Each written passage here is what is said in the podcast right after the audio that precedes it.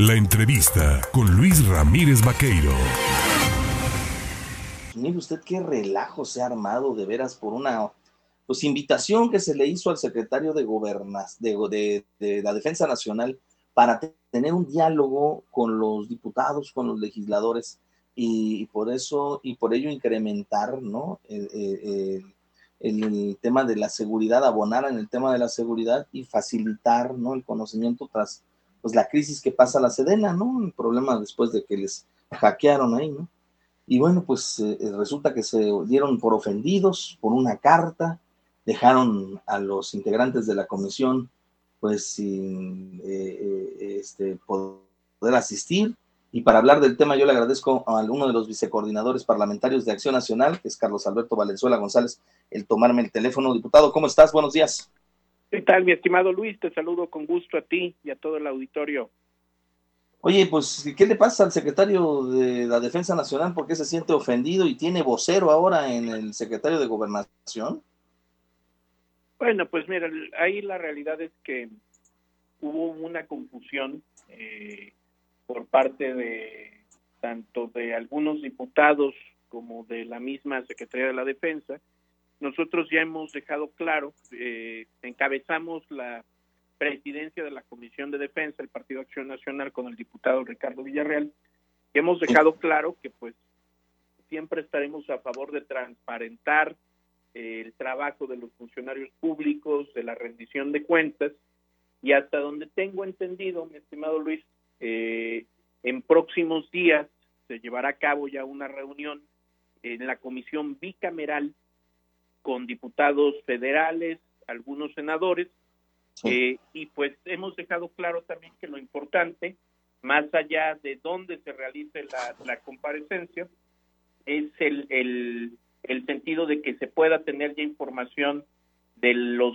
sucesos que, que, pasaron hace unos días, que son conocidos por todos los mexicanos, de las filtraciones que tiene la Sedena, y que podamos tener una respuesta a los mexicanos de qué es lo que está sucediendo. Entonces, Digo, en este tema no es, no es mi comisión, yo no estoy en la Comisión de Defensa, pero sí hemos dejado claro que desde Acción Nacional siempre exigiremos la rendición de cuentas y la transparencia en todo momento. Eh, nada más para concluir con este tema, eh, ¿a quién se debe la Secretaría de la Defensa Nacional? ¿A los mexicanos o se debe al Ejecutivo? La, no solo la Secretaría de la Defensa Nacional, todos los funcionarios públicos nos debemos a los mexicanos, la rendición de cuentas y la transparencia es algo por lo que hemos luchado durante muchos años, por eso Acción Nacional votó en contra de la militarización, precisamente porque en eh, excusados en un tema de seguridad nacional es que mucha información se puede ocultar, como se ha hecho con las obras de del aeropuerto de Santa Lucía, del tren Maya, de la refinería de Dos Bocas, realizadas y ejecutadas por la Sedena, y donde lamentablemente al cobijo de una supuesta eh, seguridad nacional es que se han dejado de conocer los contratos, los convenios, los pagos, y esto pues se presta a muchas interpretaciones, sobre todo interpretaciones de corrupción dentro del gobierno federal,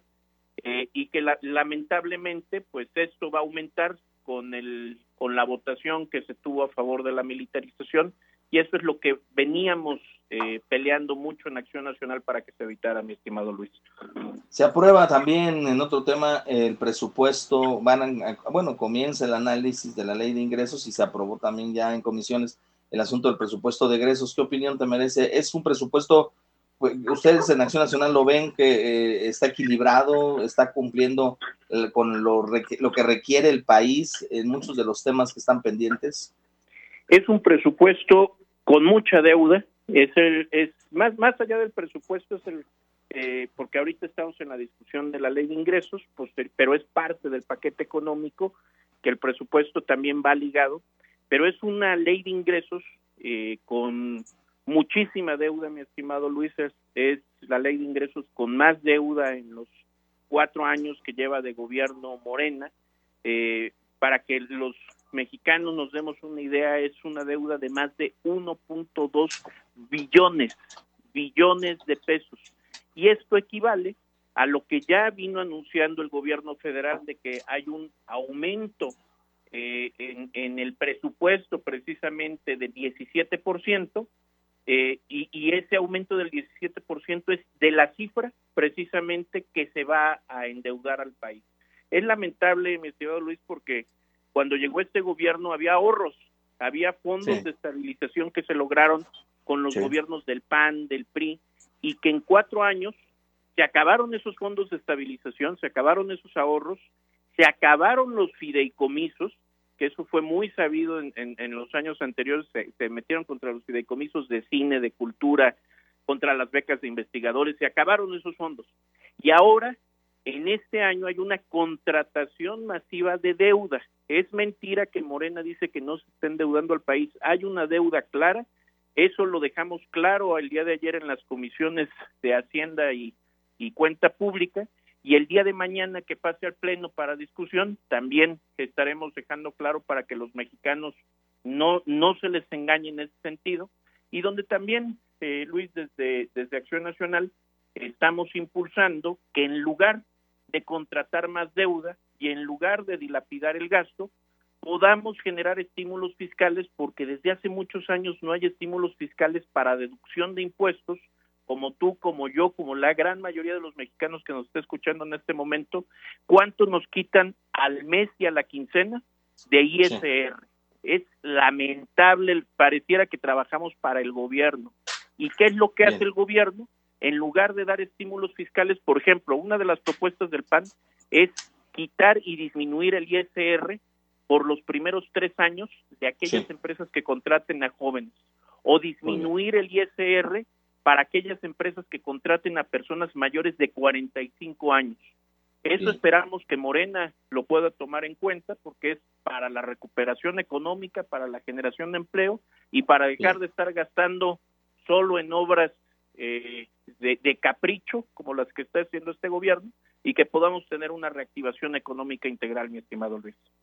Pues yo te agradezco, Carlos Alberto Valenzuela González, vicecoordinador parlamentario del PAN, el tomarnos el teléfono esta mañana y platicar con el auditorio en el estado de Veracruz. Te mando un abrazo, gracias. Un abrazo, Luis, y un saludo a todo el auditorio. Muchas gracias. Muchas gracias, muy amable.